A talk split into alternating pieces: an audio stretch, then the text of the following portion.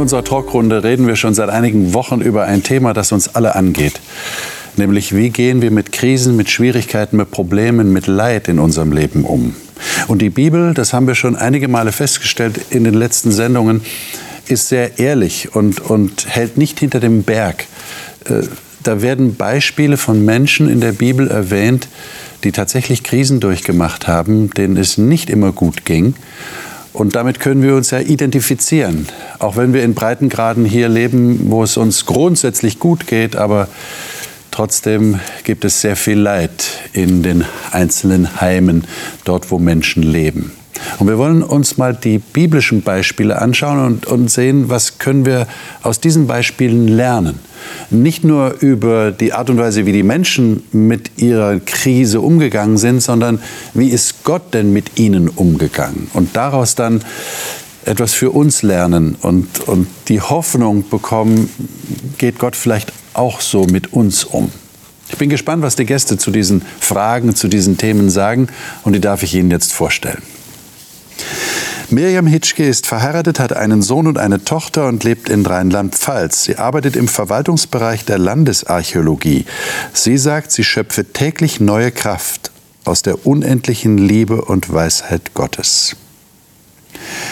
Marion Esser ist verheiratet und Mutter von zwei erwachsenen Kindern und hat drei Enkelkinder. Sie ist Betriebsratsvorsitzende in einem Gesundheits- und Bildungskonzern. Sie sagt, dass sie dort jeden Tag erlebe, wie Gott wirken kann. Martin Lungenschmidt ist mit fünf Geschwistern in einem Bauerndorf in Oberösterreich aufgewachsen, ist heute Pastor einer Freikirche in Kärnten und verheiratet und hat zwei Söhne.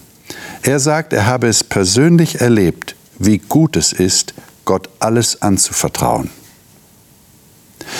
Daniel Zwicker lebt mit seiner Frau in der Nähe von Bern und ist dort als Psychotherapeut in eigener Praxis tätig.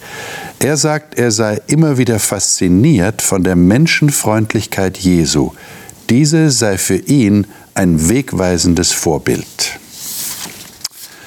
So, ich bin mal gespannt, was wir über Menschen und über Gott herausfinden. Ich denke, wir können an dem klassischen Beispiel von Leid in der Bibel nicht vorbei. Und das ist die Geschichte von Hiob. Ähm, das ist ja, glaube ich, sogar ja, Folklore geworden sozusagen. Also viele Menschen, auch die nicht jetzt ständig die Bibel lesen, wissen von Hiob. Ja, eine Hiobsbotschaft, das ist ja auch in unsere Sprache eingegangen, ist eine Botschaft, die nicht gut ist. Und genau das haben wir hier in Kapitel 1 in Hiob. Und ich würde sagen, wir lesen mal einige Verse aus diesem Kapitel. Und wir beginnen mal in Vers 13. Und äh, ja, ich denke, wir sollten mal bis Vers 22 diesen ganzen Abschnitt lesen, um mal einen Eindruck zu gewinnen von dem Schicksal dieses Mannes. Wer von euch mag das lesen? Und bitte sagt, bevor ihr lest, auch aus welcher Bibelversion ihr lest. Also ich lese gerne. Ich habe die Neues Leben Übersetzung. Gerne. Eines Tages, als Hiobs Söhne und Töchter im Haus ihres ältesten Bruders miteinander aßen und Wein tranken, traf ein Bote bei Hiob ein und überbrachte ihm folgende Nachricht. Deine Ochsen waren beim Pflügen und die Esel weideten daneben, als die Sabäer uns plötzlich überfielen. Sie raubten uns die Tiere und töteten die Knechte. Ich bin als einziger entkommen, um es dir zu sagen. Während der Mann noch sprach, kam ein anderer Bote und sagte, ein Blitz hat eingeschlagen und hat deine Schafe und ihre Hirten vernichtet. Ich bin als einziger entkommen, um es dir zu sagen. Der Mann hatte noch nicht ausgeredet, als ein dritter Bote eintraf und berichtete, Drei Räuberbanden von den Chaldäern haben deine Kamele gestohlen und deine Knechte umgebracht. Ich bin als einziger entkommen, um es dir zu sagen. Während der Mann noch redete, folgte ein weiterer Bote mit einer Nachricht. Deine Söhne und Töchter haben im Haus ihres ältesten Bruders ein Fest gefeiert. Plötzlich kam ein heftiger Wüstensturm auf und traf das Gebäude mit voller Wucht. Es stürzte ein und hat alle deine Kinder unter sich begraben. Ich bin als einziger entkommen, um es dir zu sagen. Da stand Hiob auf und zerriss seine Kleider. Er schor sich den Kopf, warf sich vor Gott zu Boden und sagte, Nackt bin ich aus dem Leib meiner Mutter gekommen und nackt werde ich sein, wenn ich sterbe. Der Herr hat mir alles gegeben und der Herr hat es mir wieder weggenommen. Gelobt sei der Name des Herrn. Trotz allem, was geschehen war, versündigte Hiob sich nicht gegen Gott und sagte nichts Ungehöriges.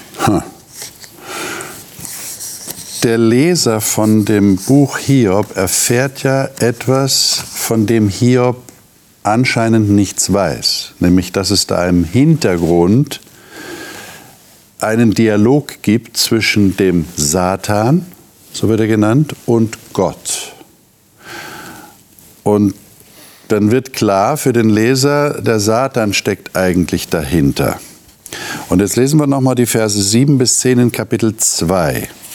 Da hat also dieser Dialog stattgefunden, wo der Satan ähm, dem, also Gott sagt, also der Hiob ist ja einigermaßen äh, gut noch da durchgekommen, trotz dieser Schicksalsschläge, aber wenn es an seinen eigenen Körper geht, dann wird er wahrscheinlich anders reagieren.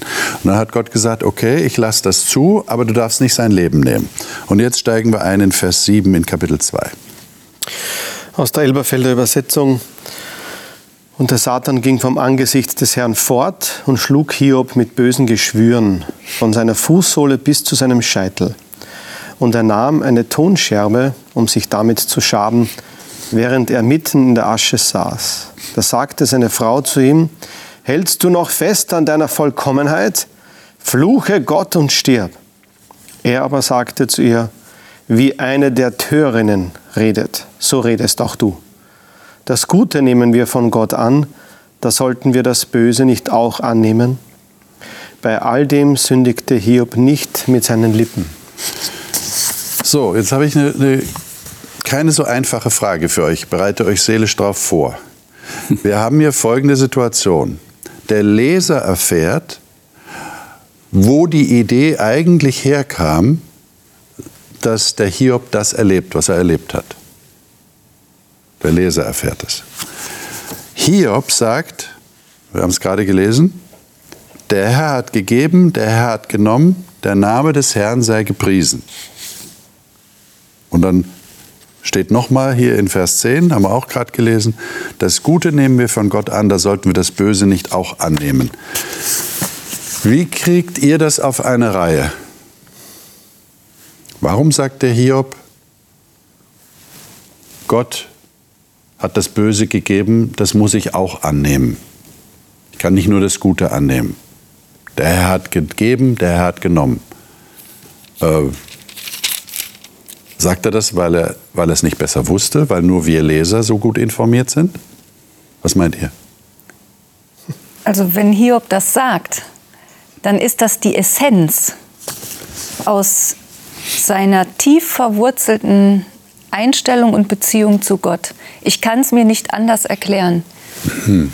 dass ihm absolut bewusst ist, dass er ohne Gott nichts ist und alles aus ihm heraus existiert und auch er selbst. Ich, anders, glaube ich, funktioniert das nicht. Und aus diesem Bewusstsein heraus, aus dieser totalen Abhängigkeit heraus, okay. kann er das überhaupt sagen. Er hat eine wahnsinnige tiefe Beziehung zu Gott und eine wahnsinnige Liebe auch zu ihm. Okay. Das ist auch der Grund, warum Gott das zulässt, weil er weiß, dass der Hiob sozusagen das erträgt dass er das kann und dass er auch als Beweismittel im Kampf gegen Satan ja, sozusagen, dass er das dadurch beweisen kann, dass Gott recht hat. Dass nämlich aus Freiwilligkeit er Gott dient und nicht, weil er gezwungen wird. Mhm. Und deswegen glaube ich, dass der Hiob auch wie du gesagt hast, diese Beziehung hatte und er gibt auch dem Satan überhaupt keinen Raum. Alles, was hier auf dieser Welt passiert, das ist das, was Gott tut, nicht der Teufel. Jetzt müssen wir natürlich der Vollständigkeit halber sagen, wir haben noch nicht alles gelesen vom Hiob. Also das ist das, was er am Anfang sagt, aber es kommen ja auch andere Sätze von Hiob. Er verflucht den Tag seiner Geburt. Mhm. Er, er beklagt sich bei Gott das, was ihm da passiert, wo er doch eigentlich nichts Böses getan hat. Ja, die Vorstellung, ich muss was Böses getan haben. Nein, ich habe nichts Böses getan. Seine Freunde kommen. Ja, das ist ein, ein langes Buch, das Hiob-Buch. Seine Freunde kommen und die haben genau dieses Bild im Kopf. Du musst irgendwas, irgendwas muss da doch gewesen sein. Und das ist eine Idee, die Leute selbst heute noch haben. Die sich halt sogar nicht scheuen, Christen zu anderen Christen hinzugehen und zu sagen, also irgendwas muss in deinem Leben nicht stimmen, warum du jetzt so ein schweres Schicksal erdulden musst. Äh, also das ist ja auch Hiob. Die Frage ist jetzt nur, wie geht er da mit Gott um und warum, warum sagt er, Gott, Gott hat mir das Böse jetzt zugemutet? Also ich möchte einmal da einem Satz widersprechen. Du hast gesagt, dass Gott alles tut, auch das Böse. Und das, äh, das sehe ich nicht so. Also es ist schon ein Unterschied. Für mich ist ein Unterschied, ob Gott etwas zulässt oder mhm. Gott etwas tut. Also lasse ich zu, dass mein Kind sich die Hand verbrennt, weil es nicht auf mich hört? Oder lege ich aktiv die Hand auf die Herdplatte, damit es sich verbrennt? Das ist für mich ein Unterschied. Mhm. Und ich glaube, dass wir in einer Welt leben, in der das Böse einfach da ist und Gott muss, muss vieles zulassen, damit es offensichtlich wird. Ja, aber ich glaube nicht, dass er, Gott will nicht, dass wir leiden. Gott will nicht aktiv uns ein Leid zufügen, damit wir leiden. Das ist nicht sein. Und das ist, glaube ich, das Besondere an Hiob. Ich glaube, ähm, Hiob vertraut Gott egal ob im Guten oder im Leid. Und das ist, glaube ich, das, worauf es ankommt. Vertraue ich darauf, dass Gott mich in der Hand hat, egal ob das Gute oder das Böse kommt? Ich weiß, es ist hier so ausgedrückt, dass es heißt, Gott schickt das Gute, Gott schickt das Böse. Aber wir wissen ja auch aus dem Gespräch, dass nicht Gott das, Gute äh, das Böse schickt, sondern er hat es zugelassen. Und die Frage ist, warum lässt er es zu? Brauchen wir das? Und ich glaube, wir brauchen es, damit das Böse offensichtlich wird. Wobei natürlich etliche Leute sagen würden, naja, das ist schon problematisch genug, dass Gott das zulässt, weil er ist ja allmächtig, er müsste es ja nicht zulassen, er könnte sich dagegen wehren. Also ich muss unbedingt was loswerden. Ja. Also diese ganze Einleitungsgeschichte zu Hiob. Mhm. Ich möchte das einfach sagen, ich habe vor allem Fragen. Mhm. Ich kenne natürlich auch Antworten, die man so Theorien dazu, ja. Ich habe bei, aller, bei allen dieser Theorien ein Aber. Und die Fragen bleiben. Ich meine, der Gedanke, ähm, dass Gott das Böse schickt. Ja. Das ist vielleicht eine Besonderheit im hebräischen Denken, das wir heute nicht mehr so haben. Ja, es gibt zum Beispiel eine Stelle, da versucht der Teufel David, damit er eine Volkszählung mache, macht, und bei einer anderen Stelle ist es Gott, der ihn dazu bringt, eine Volkszählung zu machen. Ja, was ist jetzt da? Ja? Und es scheint, also ich in meinem Denken, ja, versuche, das Böse von Gott fernzuhalten, ja, ist ein schwieriger Gedanke. Ist einfach ein schwieriger Gedanke. Das verunsichert mich zutiefst. Ich meine, was ich für mich daraus nehme, ist, ja gut, es gibt Schwierigkeiten, es gibt Sachen, die wir verstehen. Ich nehme es irgendwie aus Gottes Hand. Mhm. Also das hilft mir zumindest, einen anderen Umgang zu, dazu zu finden, wie das dann genau abläuft. Ja? Und ich möchte auch noch was sagen. Also ich komme mir komisch vor, wenn ich so ein Verhandlungs, eine Verhandlungsmasse bin zwischen Gott und dem Teufel. Schicken wir ihm noch was, dann schauen wir mal, schauen wir mal. Also und, und, und, äh, und das, das wird dann so existenziell wie beim Hiob. Ja? Also für mich ist das schon schwierig, muss ich sagen. Also und ich habe da vor allem Fragen. Mhm. Aber gut, Hiob nimmt das, was er erlebt, irgendwie aus Gottes Hand und versucht mit Gott einen Weg zu machen oder einen Weg zu gehen. Okay, ist das, da ist er mir Vorbild. Ja, ist, ist das vielleicht das Entscheidende an diesem Beispiel, dass hier ein Mann, äh, ich sage es jetzt mal so, nicht mit seinem Schicksal hadert, sondern mit Gott ringt darum. Und ich habe schon erwähnt, also es kommen noch andere Sätze von hier, wo er wirklich äh, seine Riesenprobleme mit dieser Situation hat. Er ist ja nicht dabei geblieben, äh, so, so einfach zu sagen, der Herr hat es gegeben, der Herr hat es genommen, so, so als wäre er ganz gelassen und würde das alles an sich, an sich vorüberziehen lassen. So ist es ja nicht gewesen. Aber er ringt mit Gott. Er hadert nicht mit. Das ist, glaube ich, ein entscheidender Punkt hier. Ja, aber äh, und ja. an diesem Punkt, an dem wir jetzt hier gelesen haben, hat er ja erstmal alles verloren. Er hat seinen gesamten Besitz verloren. Ja. Und nachdem die Nachricht kam, dass seine Kinder, alle seine Kinder gestorben sind, mit einem Mal, da steht er auf und wird aktiv. Da, da zerreißt er seine Kleider, schert sich den Kopf. Da erst, na gut, vielleicht hat er vorher keine Chance gehabt, äh, die, die Trauer offensichtlich zu machen, die er in sich trägt darüber, oder dieser Schock, der da kommt. Als er anfängt, mit Gott zu ringen, ist es erst an dem Punkt, wo er körperlich Schmerzen hat, wo er körperlich angegriffen ist, sodass auch, also über körperliche Schmerzen und Leid wird auch der Geist besonders angegriffen. Sagt man ja, dann wird der Geist auch schwach. Ja. Und an dem Punkt fängt er aber mit Gott an zu ringen, auch wieder an der richtigen Adresse. Und Gott sieht das alles voraus. Und hier haben wir eine Geschichte, in der wir einen Einblick bekommen in das, in das himmlische Geschehen. Und das finde ich so wahnsinnig faszinierend. Dafür bin ich dankbar. Ich habe so vielmals über, dieses, über diese Szene auch im Himmel nachgedacht. Und ich stelle mir dann vor, Jesus, äh, Satan ist ja der Ankläger Jesu, der Ankläger Gottes, der ständig etwas gegen ihn hervorbringen möchte. Hm. Und und Gott ist derjenige, der sagt, ist dir überhaupt mein Knecht Hiob aufgefallen? Und dann stell, kam mir erstmals der Gedanke, wo ich gesagt habe, wen schützt Gott? Wen sonst schützt Gott vor Satan, der das nicht hätte bewältigen können? Und er macht ihn auf Hiob aufmerksam und sagt, Hiob, vielleicht auch in dem Wissen, dem traue ich es zu. Der hat so eine enge Verbindung zu mir, den bringe ich da mit, mit durch. Also, ja? was, das ist nur so eine Fantasie von mir, aber mir ja. hat es irgendwo geholfen. Was mich fantasiert, äh, nein, was mich ähm, fasziniert, ist, ich meine, der Hiob ist da in Schock.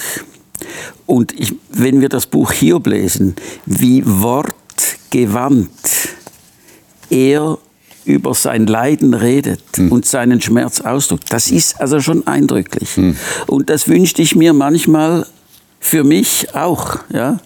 Also das ist ungeheuer, ungeheuer. Und ich finde, nur schon das ist hochspannend und faszinierend. Ja, und, und, und, und dass auch Gott, finde ich, das aushält. Ja? Und, und, und er so mit ihm reden kann und ihm das sagen kann ins Gesicht. Äh, und, und Gott äh, tadelt ihn nicht dafür, sondern äh, am Ende offenbart er sich eben in einer besonderen Weise. Das ist schon, schon was Besonderes. Also die Hintergrundgeschichte ist sehr hilfreich, auch ja. für mich. Ja. Und ich, weil wir über Leidensgenossen reden, dann denke ich mir, was erlebe ich überhaupt? Was ist das im Vergleich? Gar nichts. Und ich bin, mich beeindruckt einfach, er beeindruckt mich als wirklich ein Vorbild. Sowas könnte ich nie. Also wenn es mir so ginge, ich würde komplett den Boden unter den Füßen verlieren und ob ich dann so sagen würde wie er, Gott hat es gegeben, Gott hat es genommen. Ja, Sicher nicht. Und, und, ich denke, das Entscheidende ist, äh, da wendet sich jemand nicht einfach ab von Gott. Das ist, ja, das ist ja meistens das, was Menschen tun, wachsen, ja. wenn sie so ein Schicksal erleben. Sondern er ringt mit Gott, er wendet sich Gott zu und er, er redet mit ihm, er, er, er, setzt sich mit ihm auseinander. Das ist das Entscheidende. Ja. Und das ist, glaube ich, ganz wichtig. Wir könnten noch lange über Hiob reden. Ich bin mir dessen bewusst. Wir könnten eine ganze Sendung damit bestreiten, aber wir wollen noch zu anderen Beispielen kommen. Und wir kommen zu Elia, 1. Könige 19. Da müssen wir ein bisschen den Kontext, den Zusammenhang erklären. Was ist denn da passiert? Da war diese große Geschichte auf dem Berg Karmel. Das Volk war von Gott abgefallen. Sie haben anderen Göttern gedient. Da war der Einfluss einer heidnischen Königin, die äh, nicht aus Israel kam, die aber vom israelitischen König geheiratet wurde, die ihre Götter mitgebracht hat. Und dann kommt es zu einem großen Showdown auf dem Berg. Nicht? Also die Geschichte mit dem Altar, zwei Altäre werden gebaut, die Baalspriester, die Götzendiener, die versuchen Feuer vom Himmel herabzubitten. Da geschieht nichts und als Elia darum bittet, hat er noch Wasser auf den, auf den Altar gegossen und drumherum kommt das Feuer vom Himmel und alle Israeliten sagen, Gott ist der Herr. Ja, jetzt wissen wir, wer der richtige Gott ist. So, und dann ist es vorbei, die Baalspriester werden umgebracht. Richtig. Und jetzt steigen wir ein in Kapitel 19. äh, ab Vers 1. Äh, könnt ihr vielleicht ein bisschen erzählen, so im Telegrammstil, was hier passiert? Wir werden nicht die Zeit haben, das im Einzelnen zu lesen. Was ist da mit dem Elia passiert? Also Elia hatte plötzlich Angst, wo er vorher so viel Mut gezeigt hat. Ja. Elia wird suizidal. Er rennt um die Mittagszeit in die Wüste raus. Ja, das macht sonst kein Mensch. Ja. Also nimmt, nimmt nicht mal das Notwendige äh, mit, äh, geht, setzt sich unter einen Strauch und will eigentlich sterben. Und dann macht Gott einen Weg mit ihm. Ja. Das ist, äh, und äh, führt ihn zu einem Berg und, äh, und dann dann findet Elia auch wieder zurück zu sich und zum Leben. Äh, schauen wir uns das mal ein bisschen genauer an. Was, was genau hat Gott hier gemacht? Was war die entscheidende Aktion, um den Elia aus dem Suizidalen, aus dieser Phase herauszubekommen? Man könnte jede Intervention Gottes therapeutisch beschreiben. Ja. ja? Zuerst, also er geht dorthin, wo Elia ist. Er sagt nicht, Elia, komm da zu mir. Der Engel berührt ihn, Körper, ja. Dann gibt er ihm, dann wacht, wacht er auf, gibt ihm zu essen und zu trinken, dann schläft Elia. Dann gibt er wieder zu essen und zu trinken und dann schläft Elia. Und dann gibt er wieder Essen und Trinken und dann schläft er wieder. Das heißt, in einer solchen Krise, ja, und da würde ich sagen, es erfüllt alle Kriterien einer klassischen Depression, ist auch über mehrere Wochen so gewesen für ihn. Äh, zuerst die Grundbedürfnisse stillen. Ja. Dann wandert er 40 Tage wenn nichts mehr geht, dann geh. Und Gott führt ihn an Orten vorbei, wo Elia etwas mit ihm erlebt hat. Ja? Dann kommen alle diese Erinnerungen hoch. Ja? Dann kommt er in diese Höhle, also Elia verkriecht sich immer noch. Ja? Und dann holt er ihn aus der Höhle raus und erst dann beginnt er mit ihm zu diskutieren. Mhm. Und erst dann ist Elia fähig zu neuen Einsichten. Und dann bekommt er seinen letzten, ja. letzten Auftrag. Wenn wir das jetzt mal auf, äh, danke, das äh, hast du sehr schön geschildert. Wenn wir jetzt mal die Geschichte in unser Leben reinnehmen, könnt ihr da irgendwas entnehmen?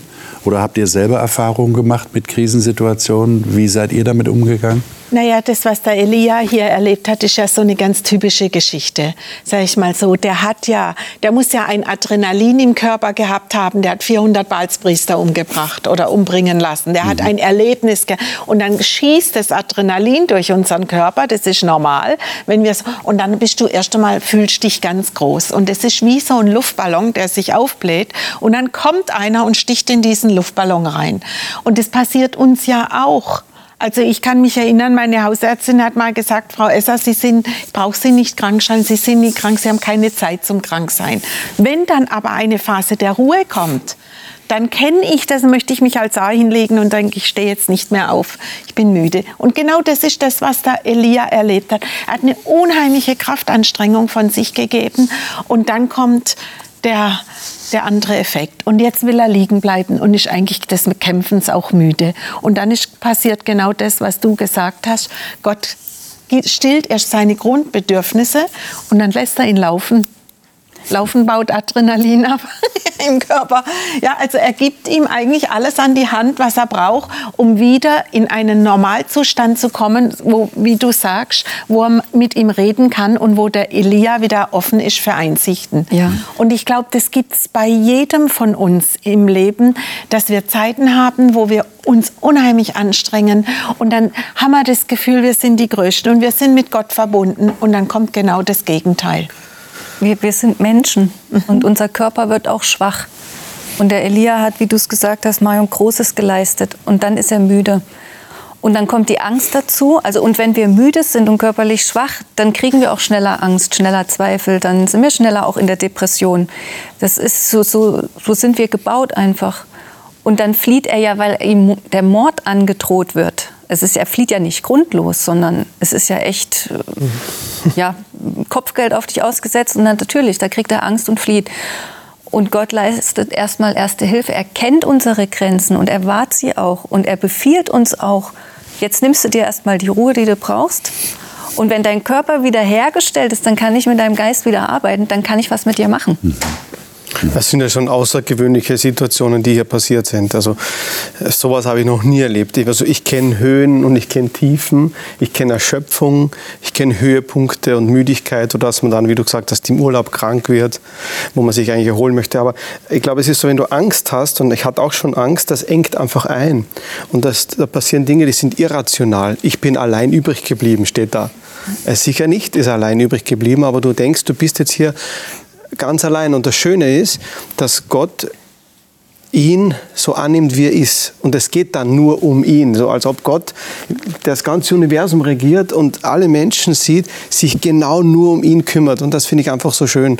In dem Moment erlebe ich dann auch, wo ich Angst habe oder wo ich nicht weiter weiß, wo mein Blick eingeengt ist, Gott kümmert sich jetzt um mich, er ist jetzt für mich da und stillt meine Bedürfnisse und zeigt mir wieder einen Weg, eine Perspektive. Und was ich hier auch merke, er geht den Weg mit ihm zurück und zeigt ihm, wo bist du hergekommen? Also ich habe dich schon geführt und ich bin auch jetzt bei dir und gebe dir einen neuen Auftrag. Und das erlebe ich vom Prinzip her schon, aber das ist schon existenziell mhm. hier wieder. Sehr ich meine, mir fällt auf, dass Gott mit ihm nicht groß diskutiert. Also er sagt, was tust du hier? Das, die Frage kommt zweimal vor, was tust du hier? Also die Frage, äh, gib dir mal Rechenschaft, äh, was du eigentlich, wer, wer bist du eigentlich und was machst du jetzt hier in dieser Situation? Aber er diskutiert mit ihm nicht über seine Idee, er will jetzt sterben oder so. Ist das ein gangbarer Weg, auch für uns heute, dass man nicht groß diskutiert über das, was der andere jetzt so jammert? Ja, er hat ihn dazu geführt, über sich nachzudenken. Hier, also Eli, Elia war in einer Übergangsphase vom aktiven Prophetensein ins Pensionsalter, ja, dann fragt er, dann zieht er so ein bisschen Bilanz und sagt, ich habe zwar, also es kam da zwar Feuer vom Himmel und so, aber eigentlich habe ich auch nur mit Wasser gewaschen, wie alle anderen auch, ja. Was habe ich jetzt wirklich, wirklich bewegt? bewegt? Ja. Und unter der Depressivität ist auch sein Blick eingeengt, ja. Und und das ist, also das ist eine hochtherapeutische Frage. Was machst du eigentlich hier? Und der, hier, äh, der Elia möchte ja eigentlich am liebsten alles vergessen und sagen, ach, ich möchte am liebsten sterben und äh, dann ist alles vorbei. Und, und dann führt ihn Gott dazu, über sich wirklich existenziell nachzudenken und quasi seine, seine Angst und seine Verzweiflung bei den Hörnern zu packen und ihnen mal ins Gesicht zu schauen. Mhm. Ja? Und dann passiert was ganz Spannendes. Und dann kann er, erst dann ist er wieder offen für neue Einsichten. Ja? Und dann gibt ihm Gott nachher einen Auftrag, geht zu assyrischen König, ja, Feinde Israels, ja, äh, ist theologisch hochbrisant, mhm. aber das lassen wir jetzt äh, beiseite. Und dann macht er sich wieder auf und nimmt eine Aufgabe wieder an. Mhm. Interessant finde ich aber auch, dass Jesus, äh, Gott gibt ihm den Auftrag, seinen Nachfolger zu ernennen. Also er akzeptiert auch, dass er seinen Kampf gekämpft hat und dass er irgendwo, wie, wie ich, du kannst dich jetzt zur Ruhe setzen. Also Gott sagt nicht, du musst jetzt weitermachen, ich brauche dich noch zehn Jahre oder so, sondern Gott sagt, du wirst deinen Nachfolger äh, äh, heraussuchen. Und das finde ich, finde ich auch irgendwo toll. Jeder weiß, der Elia war ein Marathonläufer. Also so jetzt im übertragenen Sinn, in dem, was man von ihm liest, was er gemacht hat. Und jeder von uns weiß, wenn man kämpft, wie manchmal die letzten Meter anstrengend werden. Und man denkt, man schafft es nicht mehr. Und die letzten, und Gott sagt, gibt ihm vor Augen, du wirst deinen Nachfolger benennen. Er, er weiß das ja auch. Das heißt, er weiß auch, dass Gott für ihn sorgt in diesem, ich bin eigentlich am Ende und ich kann eigentlich nicht mehr weiter. Er nimmt es ernst. Würdet ihr sagen, jetzt aufgrund dieser Geschichte mit Elia, dass es, wie soll ich das jetzt formulieren, gut ist, vielleicht ist gut das falsche Wort, dass es hilfreich ist, wenn man wirklich an diesen Punkt kommt, an dem der Elia war? Weil das, weil das heilsam ist? an diesem Punkt der völligen Schwäche des Endes zu geraten? Ist das gut? Ich würde nicht sagen, dass es immer gut ist, in eine Depression zu kommen, sicher nicht.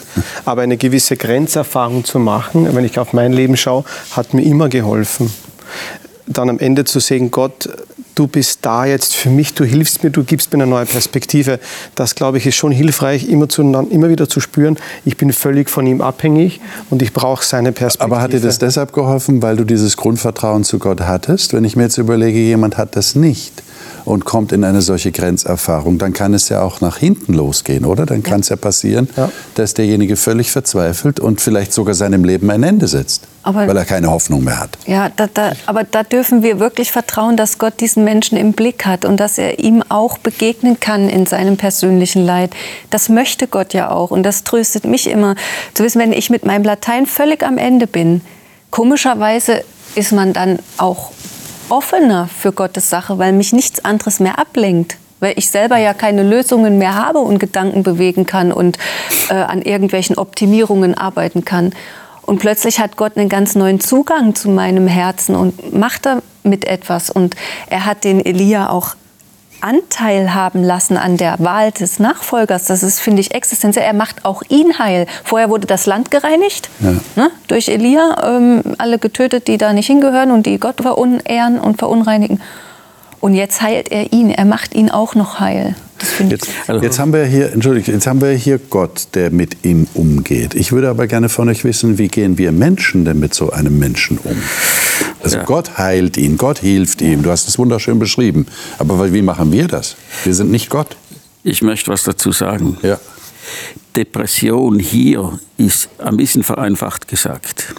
Sein Gehirn ist überfordert, jetzt also den Stier bei den Hörnern zu packen und sich mit seiner Existenz auseinanderzusetzen.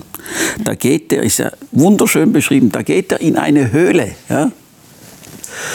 Und Gott wartet, bis das Gehirn sich erholt hat, der Stoffwechsel wieder ins Gleichgewicht kommt. Ja, übrigens eben beim, beim Wandern kommt der, das Hirn wieder äh, ins Gleichgewicht bezüglich äh, des Stoffwechsels.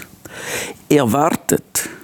Er wartet mehr als 40 Tage. Ja?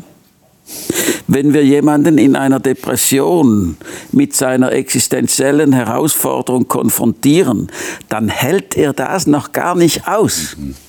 Er wartet, bis der Eli Elia wieder zu sich selber kommt. Ja?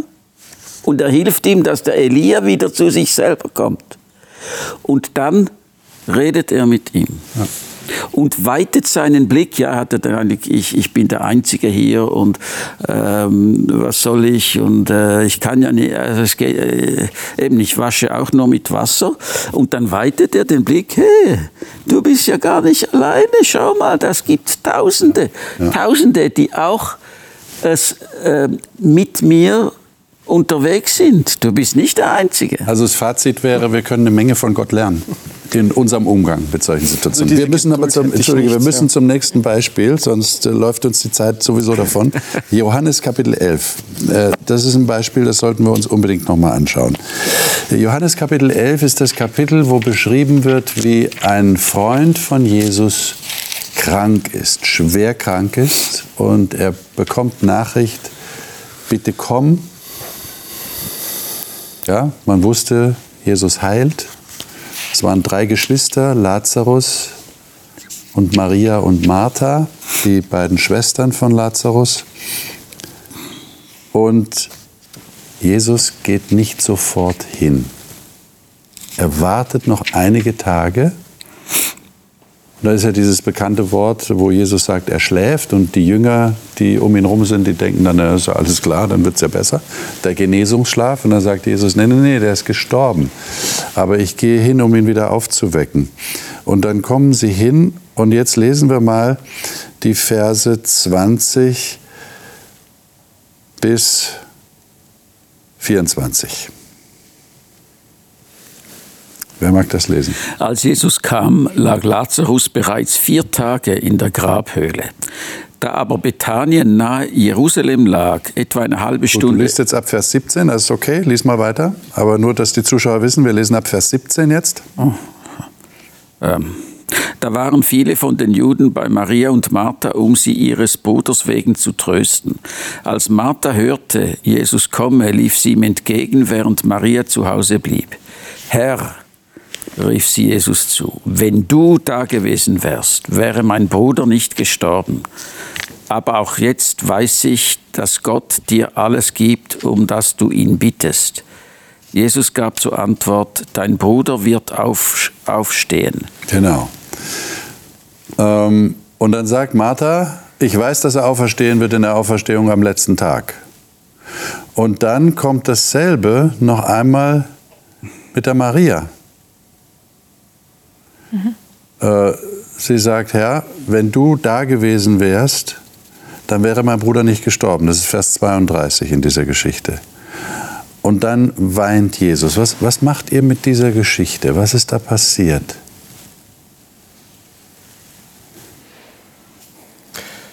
Jesus lässt Leid zu, obwohl er es verhindern könnte. Von vornherein hätte er dazu beitragen können, diese Geschichten kennen wir auch, aus der Ferne hat er auch geheilt. Aber er wusste, wozu das dient. Das, was offenbar wird, wie ich hier lese in Vers ähm, 4, die Herrlichkeit Gottes, um der Herrlichkeit Gottes willen, damit der Sohn Gottes durch sie verherrlicht wird. Also er hat ein anderes Ziel hier. Und trotzdem weint er mit und ist im Leid drinnen. Aber jetzt, jetzt habe ich, noch, begeistert mich jetzt, schon, jetzt ne? habe ich noch eine kritische Nachfrage hier. Ist das, ist das eine Überforderung dieser beiden Schwestern? Ich meine, sie, sie, da, da schwingt ja ein Vorwurf mit. Wenn du da gewesen wärst, wäre es nicht so weit gekommen, dann wäre er nicht gestorben. Und Jesus kann natürlich sagen, ich habe was anderes vor, ich habe was noch was Besseres vor. Ja, aber das wussten sie ja in dem Moment nicht. Äh, Ja, aber auch in dem Moment kann es ja ein Signal sein, was Sie an Jesus gesendet haben. Wir wissen, du hast so viel Macht. Wir wissen, so was Schlimmes wäre nicht passiert, wenn du hier gewesen wärst. Ja. Und ähm, Jesus macht ganz deutlich in dieser Situation, das wird im Vorfeld gesagt bei den Anfangsversen, dass es ihm um was ganz anderes geht. In der ganzen Szenerie wird immer nur die Gespräche mit den Leuten. Es geht um die Leute, um das, was sie sehen sollen, um das, was sie lernen sollen, um die Erkenntnis, dass eben Jesus dass der Tod nicht im Weg steht, ja, dass er diesen äh, besiegen kann und, und wieder zum Leben erwecken kann. Aber äh, der Lazarus kommt nicht einmal zu Wort. Er ist doch gestorben. Wie hat denn er den Tod und die Wiederauferstehung erlebt? Der wird als Zeuge nicht befragt. Der wird nicht. Es geht immer nur um die anderen. Das finde ich so. Also ich hätte viel mehr Fragen an den Lazarus in der Sache. Also wir haben jetzt diskutiert, was Jesus wollte, dass er später kam, ja, strategisch. Ja. Ich möchte einfach einen Kontrapunkt setzen. Jesus weinte, weil ihn das Leid und die Verzweiflung berührte. Ja? Ist ja interessant. Also offensichtlich ist das die Haltung Jesu oder auch die Haltung Gottes. Er weint mit uns. Ja. Wenn ihr mit jemandem weint, ja, was passiert dann? Ich halte das Leid aus und ich zeige, Zeige dass es mich berührt. Ich muss als Psychotherapeut ist es schwierig, wenn ich die Gefühle einfach so immer übernehme. Ja, und es, ich muss sie nicht zu meinen eigenen machen. Aber ich lasse mich in meinem Herzen berühren.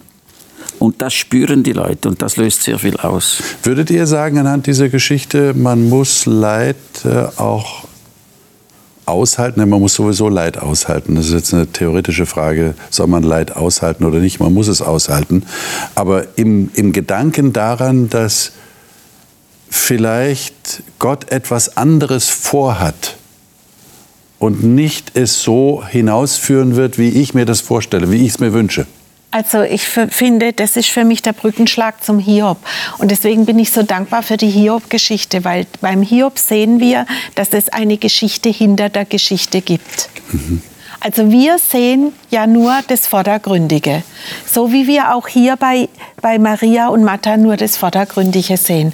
Aber das Und das, für mich ist das ein Trost im Leid, zu wissen, da gibt es eine Geschichte hinter der Geschichte, die kenne ich aber nicht.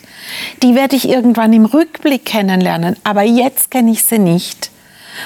Und zu wissen, und da ist die Frage, der eine rechtet mit Gott, wie der Hiob, der diskutiert mit ihm, der andere geht in die, in die Stille, jeder sucht was anderes, was er braucht. Ich glaube, auch jeder Mensch braucht da vielleicht was anderes. Aber die Frage, die sich an mich stellt, habe ich das Vertrauen zu Gott, dass er die Geschichte hinter der Geschichte kennt und lenkt?